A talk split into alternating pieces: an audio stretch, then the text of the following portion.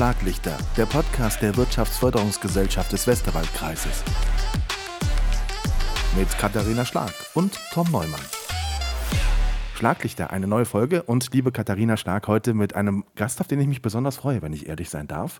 Du hast jemand eingeladen von der HWK. Warum? Weil das Thema Nachfolge im Handwerk mindestens genauso wichtig ist wie in allen anderen Bereichen auch. Wir sind handwerksgeprägt. Wir sind einer der handwerklich stärksten Landkreise in Rheinland-Pfalz mit äh, über 16.000 Beschäftigten im Handwerk. Das ist schon eine ganze Menge und deshalb darf das Thema hier bei uns natürlich nicht fehlen. Liebe Erika Ley, herzlich willkommen. Schön, dass du da bist. Hallo, ich freue mich sehr. Und du hast gesagt, Podcast klingt cool. Mache ich mit. Mache ich auf jeden Fall mit. Katharina, ich habe mich sehr über die Einladung gefreut. Es war überfällig. Handwerk spielt in allen Bereichen eine große Rolle. Und ich möchte gerne berichten, wie die Handwerkskammer zum Thema Nachfolge steht, welche Erfahrungen wir gemacht haben, warum es wichtig ist, sich sehr frühzeitig damit zu beschäftigen.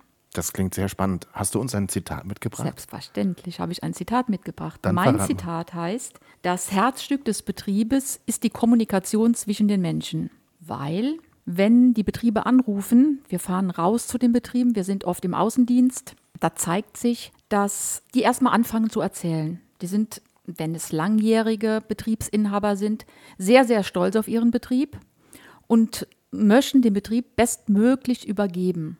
Geld spielt nicht unbedingt die wichtigste Rolle, natürlich auch, weil die müssen anschließend noch weiter davon leben, aber die fangen dann erstmal zu erzählen an. Und das zeigt doch, Kommunikation ist das A und O. Ein sehr schönes Zitat, Katharina. Ja, auf jeden Fall. Vor allen Dingen, weil wir auch immer gerade im Zusammenhang mit Nachfolge feststellen, dass auch da die Kommunikation ganz, ganz wichtig ist. Also wann erzähle ich es zum Beispiel wem? Denn irgendwann macht sich auch eine Belegschaft Gedanken drüber, puh, unser Chef ist jetzt so Ende 60 und wie geht's denn mal weiter? Und fängt an, Fragen zu stellen. Also das geht den Banken so und das geht den Lieferanten so, den Kunden so. Irgendwann werden alle ein bisschen unruhig. Und deshalb ist das Thema Kommunikation auch beim Thema Nachfolge ganz, ganz wichtig und entscheidend. Und die Kommunikation, Erika, die gibt es ja immer. Das ist ja der Punkt. Ist jetzt die Frage, wie sie sich gestaltet. Ne? Wie sie sich gestaltet. Also vielleicht mal äh, nochmal zu dem Punkt zurückzukommen, mit 69 Nachfolge anfangen, schwierig und auch oft viel zu spät. Also ich möchte so zwei, drei Dinge auch von der Handwerkskammer Koblenz vorstellen. Das ist zum einen unsere Nachfolgewerkstatt. Die gibt es noch nicht so lange. Wir haben überlegt, dass wenn die Betriebe anrufen und möchten gerne übergeben, die wissen gar nicht, wo sie anfangen sollen. Das stimmt. Natürlich, das ist nicht ihr Metier. Handwerk ist ihr Metier. Aber die Nachfolge macht man in der Regel nur einmal im Leben. Da möchte man nichts falsch machen. Äh, Die können sich bei uns unter nachfolgewerkstatt.de einklicken. Das ist sehr einfach gemacht. Es gibt auf der einen Seite den Betrieb und auf der anderen Seite denjenigen, der sucht, der also einen Betrieb übernehmen möchte. Und dann erstellt man quasi so eine Art Fahrplan. Also gibt es schon eine Idee, wer soll übernehmen? Soll es der Sohn oder die Tochter? Soll ein Mitarbeiter übernehmen oder ist es extern? Also man klickt sich quasi durch, wie sieht es steuerlich aus? Wie sieht es geldtechnisch aus? Also diese ganzen Punkte kann er durchklicken. Und zum Schluss bekommt er so einen Fahrplan, so von eins bis fünf Jahren oder eins bis zehn Jahre, je nachdem, wann er anfängt, was alles zu tun ist. Und umgekehrt genauso, derjenige, der sucht, auch. Und dann kommt die Betriebsberatung ins Spiel, also dann kommen wir wieder rein. Und wir steigen dann ganz tief ein. Das heißt, wir haben festgestellt, dass die Unternehmensnachfolge sehr allumfassend ist. Also man muss wissen, was soll übergeben werden, nur der Betrieb oder auch die Immobilie. Welcher Wert soll festgestellt werden? Wir machen natürlich auch Betriebsbewertungen, sowohl für die Immobilie als auch für den Betrieb selber. Und dann geht es natürlich weiter. Wenn wir gerechnet haben, wenn wir uns mit dem Unternehmer unterhalten haben, ist der Betrieb überhaupt übergabefähig? Und da muss ich sagen, Katharina, und auch für dich, wir haben so drei große Kategorien, wenn ich das mal so sagen darf. Da haben wir sehr gute Betriebe, gerade im Westerwald. Sehr, sehr starke, sehr, sehr ertragsstarke Betriebe. Die finden auch oft einen Nachfolger. Da kann ich gleich noch so ein bisschen Beispiele auch von Banken geben, die das auch finanzieren. Naja gut, und dann haben wir Betriebe, die sind gut, die finden aber keinen Nachfolger. Das sind unsere schwierigen Gewerke, die aktuell betroffen sind von der Krise. Da wird es schwierig. Da wird es auch schwierig, dass die Banken da einsteigen. Und dann gibt es die dritte Reihe, die krebsen schon immer rum. Die werden keinen Nachfolger finden. Und da wird sich die Spreu vom Weizen ganz klar trennen. Also die bleiben irgendwann auf der Strecke. Erika, das ist schon so tief und so interessant. Ja du kannst ruhig alleine weitermachen. Wir hören dir einfach nur ganz, ganz gespannt zu. Katharina, die Situation Handwerksbetriebe im Westerwaldkreis, wie siehst du die mit Blick auf Nachfolgen? Wie hast du das erlebt in den vergangenen Jahren?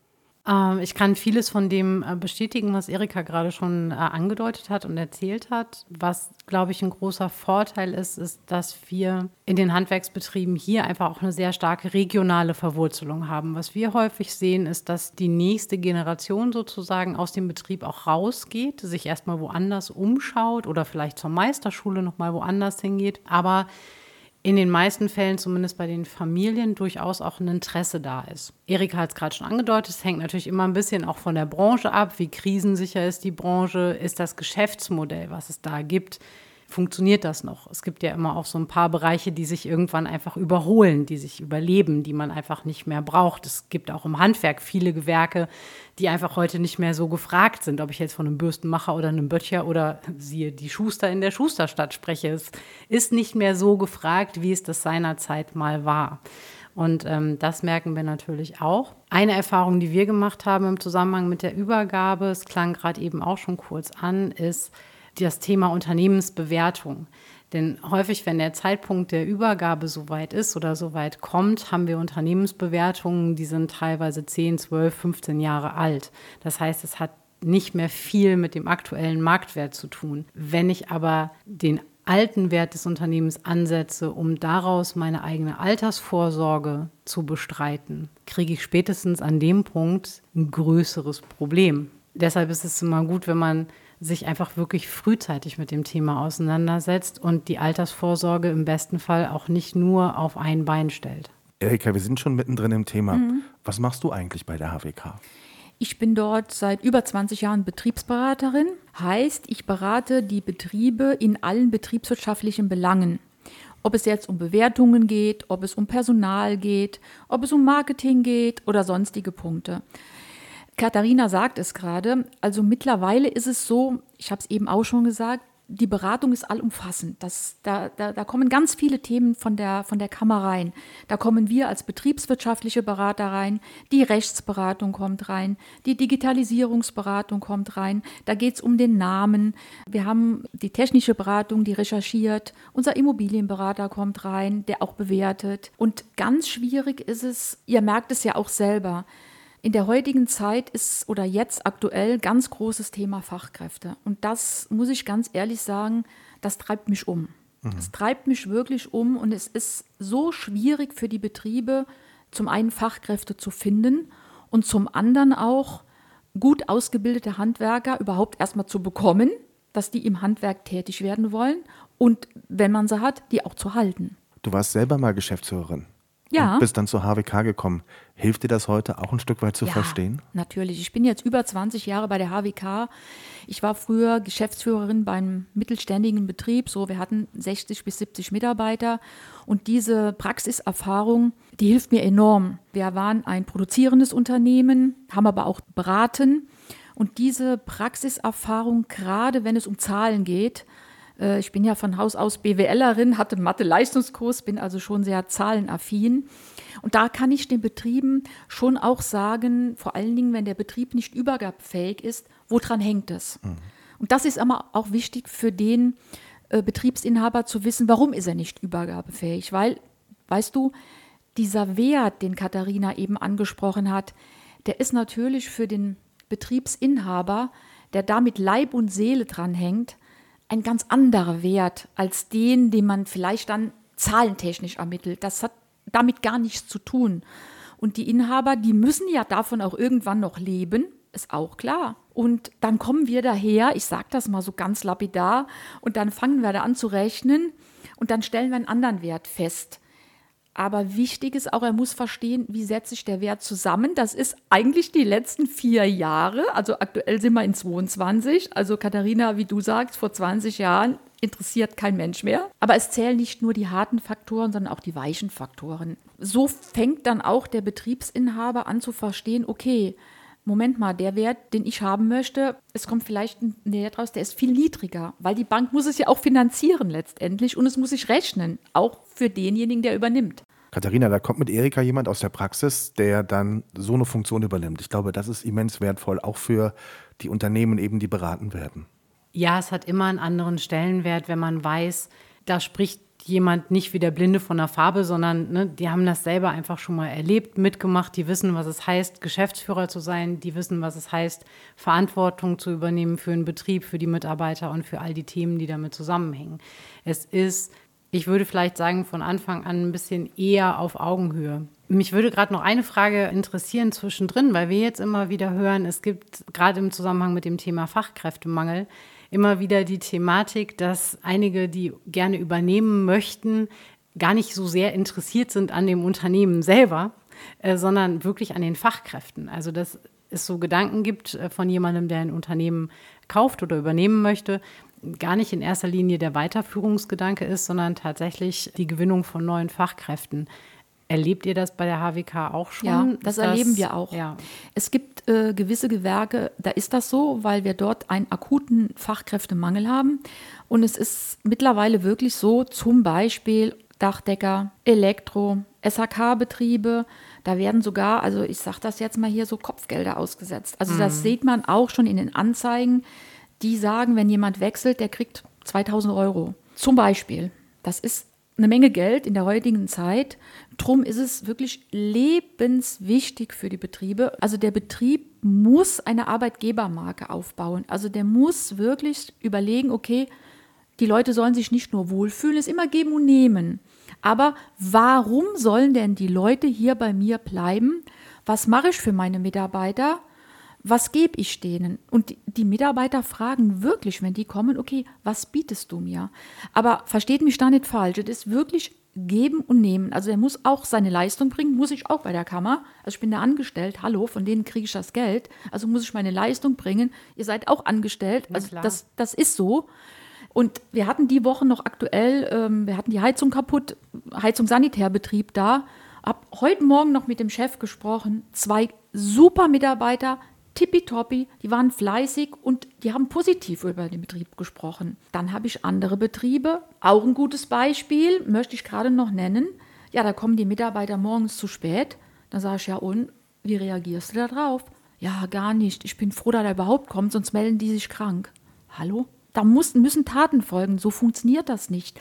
Und gerade dem Inhaber, da sind wir ganz tief eingestiegen dem habe ich mal aufgezeigt, wie produktiv überhaupt diese Leute sind. Wie viele Lohnstunden kann er denn berechnen? Und da muss er mit denen kommunizieren. Wieder zu meinem Zitat zu Beginn.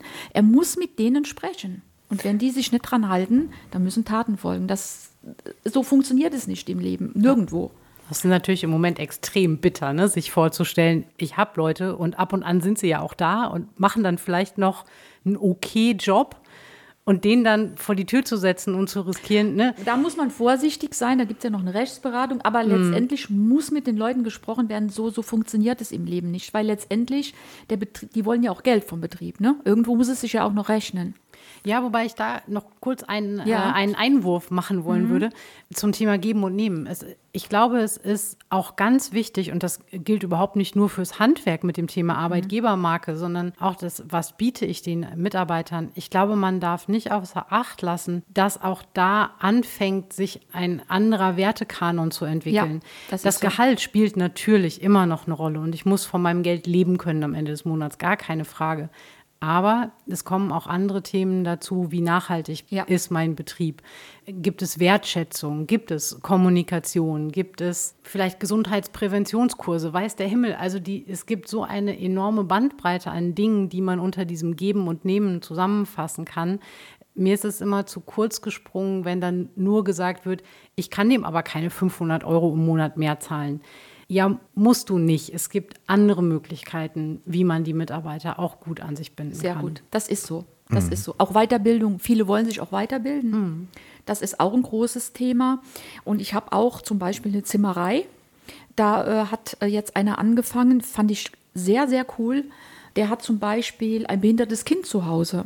Auch da ist, das ist ein Thema. Und der hat dann gesagt, so, pass mal auf, ich kann nur an denen den Tagen bis mittags arbeiten, weil ich muss das Kind dann abholen. Wenn die in der Zimmerei arbeiten oder auch in anderen Betrieben, die fahren in Kolonnen raus.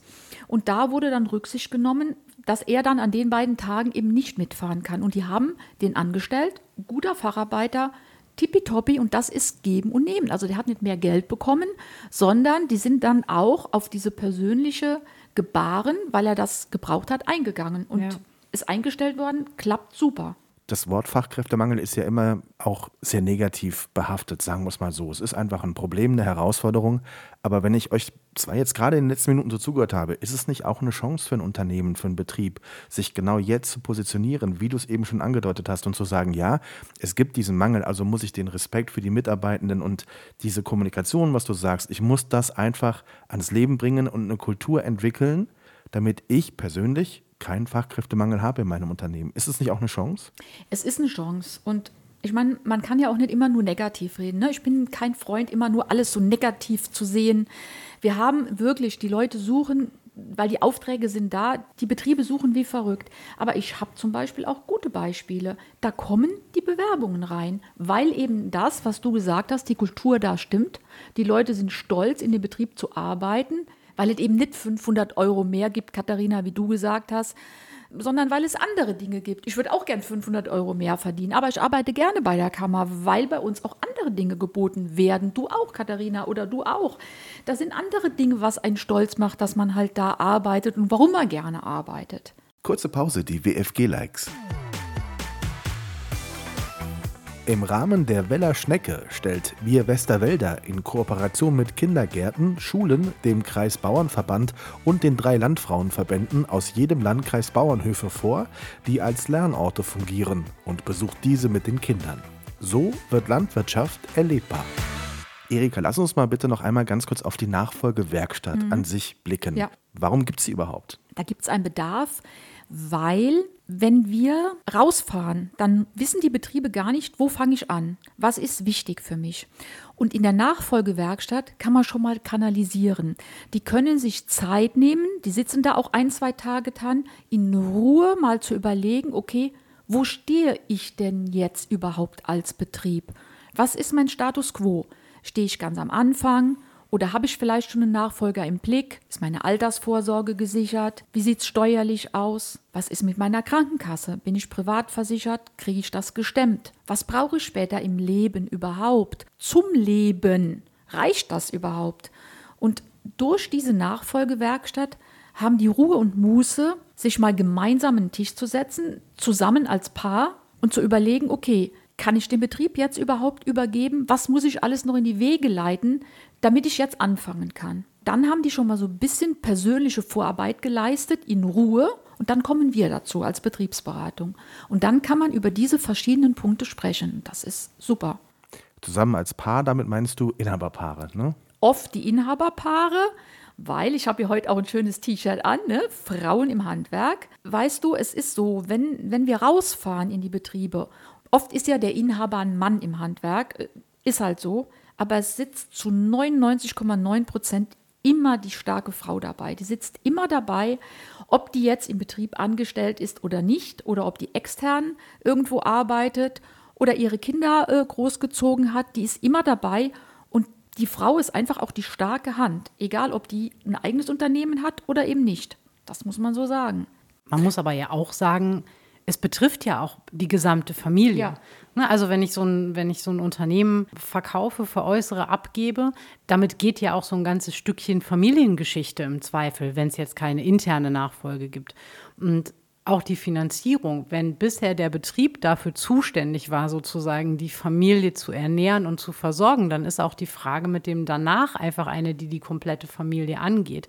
Das heißt, es macht absolut Sinn aus meiner Sicht, dass sowohl Frau und teilweise auch Kinder, je nach Alter, da mit involviert werden und gerade die Kinder eben auch frühzeitig gefragt werden, ob sie sich das vorstellen können oder nicht. Und wenn man sagt, nee, können sie nicht, sie dann auch gehen zu lassen und zu sagen, es ist völlig in Ordnung, wenn ihr euch für einen anderen Weg entscheidet.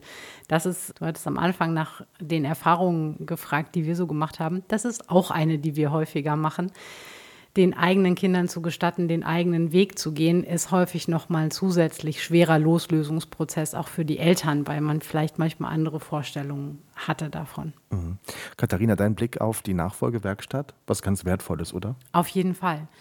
Es ist tatsächlich, glaube ich, wichtig, dass man sich am Anfang, wie Erika gerade schon gesagt hat, wirklich mal in Ruhe mit den Themen auseinandersetzt. Und das im Zeitdruck zu machen, wenn die Berater schon da sitzen und man irgendwie dann einfach glaubt, man muss jetzt Antworten geben. Ich glaube, dass das sinnvoll ist, das mit mehr Ruhe zu tun und einfach auch vielleicht noch mal eine Nacht oder zwei drüber zu schlafen und sich wirklich drüber klar zu werden. Gerade im Moment sehen wir, wie schwierig das ist, eine Abschätzung zu treffen, alleine zu der Frage, was brauche ich denn eigentlich zum Leben? Also wer möchte das denn jetzt beantworten für in fünf Jahren? Das, das ist ja. unfassbar schwierig und das ist keine Entscheidung, die du innerhalb von einem einstündigen Beratungstermin, ich weiß, ihr nehmt euch mehr Zeit, Erika, aber Natürlich, ne, das, das, das, beantwortest du nicht mal ebenso. Und da sind ganz viele Fragen bei dem Nachfolgethema, die du nicht einfach aus dem Ärmel schüttelst, sondern wo du wirklich sacken lassen musst, denken musst, überlegen musst, dich in der Familie abstimmen musst. Also das macht schon absolut Sinn, dieses hm. Angebot.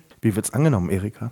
Sehr gut. Wir haben also sehr, sehr, sehr viel zu tun, weil wenn wir rausfahren, weißt du, es ist ja genau wie wenn ein Handwerker rauskommt. Wir wollen vernünftige Arbeit abliefern, das tun wir. Das erfordert aber Zeit. Zeit und Muße, weil wir müssen uns in die Betriebe reinversetzen. Und es ist nicht so, dass es da nur um Zahlen geht, sondern Katharina sagt es eben auch, oft kommen wir dahin und dann sitzt da das erste Mal die Kinder mit am Tisch, es sitzen alle am runden Tisch, oft im Wohnzimmer. Es ist manchmal wirklich, äh, ich, ich finde es nett. Es ist dann, gibt es Kaffee, manchmal gibt es auch ein Stück Kuchen dazu. Und dann wird zum ersten Mal darüber gesprochen. Und das ist allumfassend. Es betrifft, wie Katharina eben sagte, wirklich ja das ganze Leben, was danach kommt. Und man darf auch gestatten, dass dann die Kinder sagen, entweder ich möchte es machen oder auch sagen, nee, ich möchte es nicht machen, weil die haben ja gesehen, was es heißt, ein Unternehmen zu führen. Also es wird sehr, sehr, um deine Frage nochmal zu beantworten, sehr stark in Anspruch genommen. Hast du einen Wunsch? Also spürst du manchmal Fehler, die immer wieder gemacht werden? Vielleicht, dass sich zu spät drum gekümmert wird? Ist ja, das ein Thema? Das ist ein ganz großes Thema. Und das hängt damit zusammen, loslassen. Weißt du, die Betriebe, die arbeiten rund um die Uhr. Die sind quasi immer da für die, auch für die Mitarbeiter. Und das ist auch so ein Thema Nachfolge. Auch in schlechten Zeiten. Im Handwerk ist es oft anders als in der Industrie. Man kennt die Mitarbeiter persönlich, man kennt die Familie. Dann hat der Vater vielleicht da gelernt, das Kind hat da gelernt. Ja, und jetzt geht es schlecht mit dem Betrieb. Die entlassen die Mitarbeiter nicht. Das heißt, die buttern die Lebensversicherung rein oder sonstige Dinge. Und dann ist es so, wie Katharina ganz zu Beginn gesagt hat, wenn man sich zu spät drum kümmert, mit 60, 65, 68, dann kann es wirklich sein, dass im Vorfeld schon gute, gute Mitarbeiter den Betrieb verlassen haben. Ich habe so ein Beispiel vor zwei Wochen gehabt. Der Mann ist 60, größerer Betrieb im Elektrobereich und die gute Seele, die Bürokraft, hat den Betrieb verlassen, weil die mhm. gesagt hat, du kümmerst dich nicht drum. Wir haben hier schon so oft gesprochen und dann sagt er, ja, mache ich. Und das ist Kommunikation. Jetzt ist die Frau weg. Die ist 48, die findet, die hat einen guten Job gefunden und der Betrieb fällt zusammen. Also früher drum kümmern. Je früher, umso besser. Jetzt nicht mit 30 oder so, ne, um Gottes Willen, oder mit 40. Also man will ja schon auch noch ein bisschen arbeiten. Also man sollte aber schon frühzeitig überlegen, okay, wann willst du denn überhaupt mal abgeben? Und ist der Betrieb abgabebereit? Katharina, das ist für Arbeitnehmer auf der einen Seite eben der Vorteil, dass du weißt, wenn du gut bist und die richtige Einstellung hast, dann findest du auch was. Aber das ist eben auch für Arbeitgeber eine Herausforderung. Klar. Also, und das ist nicht nur im Handwerk so, das ist im Moment in allen Branchen so, nach dem, was wir mitkriegen. Wie hat es jetzt neulich jemand von der Agentur für Arbeit formuliert? Der Arbeitsmarkt ist aufnahmefähig. Das fand ich eine sehr schöne Formulierung. Okay. Ja. ja. aber es ist tatsächlich so. Also wenn es eng wird, dann gehen die Leute. Und wenn eben sowas ist mit, ich habe Angst, weil ich nicht weiß, was jetzt in meinem Betrieb passiert, ob wir verkauft werden oder wie die Nachfolge aussehen soll, dann ist das eine Unsicherheit. Und wenn, da komme ich wieder auf den Anfangspunkt, nicht kommuniziert wird, dann habe ich keine Chance mehr. Dann sind die Mitarbeiter einfach weg. Und wenn ich anfange, was zu tun, wenn die erste Kündigung auf dem Tisch liegt, dann bin ich in, ich würde sagen, 95 Prozent der Fälle zu spät. Kurze Pause. Wer hätte es gewusst? Die Erbacher Eisenbahnbrücke war bei ihrer Fertigstellung 1911 die erste Betonbrücke Deutschlands. Mit etwa 300 Metern Länge und fast 40 Metern Höhe, damals noch ohne Stahlarmierung gebaut, galt sie als Wunder der Technik. Sie ist auch heute noch sehenswert. Erika, du hast ganz am Anfang etwas gesagt, das schwirrt mir die ganze Zeit im Kopf. Ja. Du hast gesagt, viele werden es nicht schaffen. Wie meinst du das? Viele werden es nicht schaffen. Ich habe zu Beginn gesagt, wir haben so drei, drei ähm, Säulen der Betriebsnachfolge. Sehr gute Betriebe, die sind sehr kapitalstark. Die haben sich frühzeitig gekümmert, haben Nachfolger, habe ich ja täglich. Wir gehen ja auch mit auf die Banken, wo wir auch mit den Banken zusammen am Tisch sitzen. Das läuft, weil wir berechnen ja auch für den Nachfolger alles. Wir betreuen also quasi von A bis Z sowohl den übergebenen Betrieb als auch den Übernehmer. Ich sage jetzt mal ganz platt, läuft reibungslos. Dann haben wir andere Betriebe, da helfen wir auf der Suche zu einem Nachfolger. Da schauen wir, ist die Tragfähigkeit gegeben und solche Dinge. Da muss man schauen, ob es funktioniert oder nicht. Und dann haben wir aber auch nämlich die dritte Kategorie, die du ansprichst. Das sind Betriebe, naja, ich komme ja so aus der Eifel, ich rede mal so platt, das versteht aber jeder. Die krebsen schon immer so dahin. Ne? So, die haben halt Konto überzogen, damit sie überhaupt leben können. Dann haben sie mal Aufträge, haben sie wieder keine Aufgabe. Also es ist immer so ein Gekrebse, wirklich. So wie, ich meine es auch so, wie ich es sage.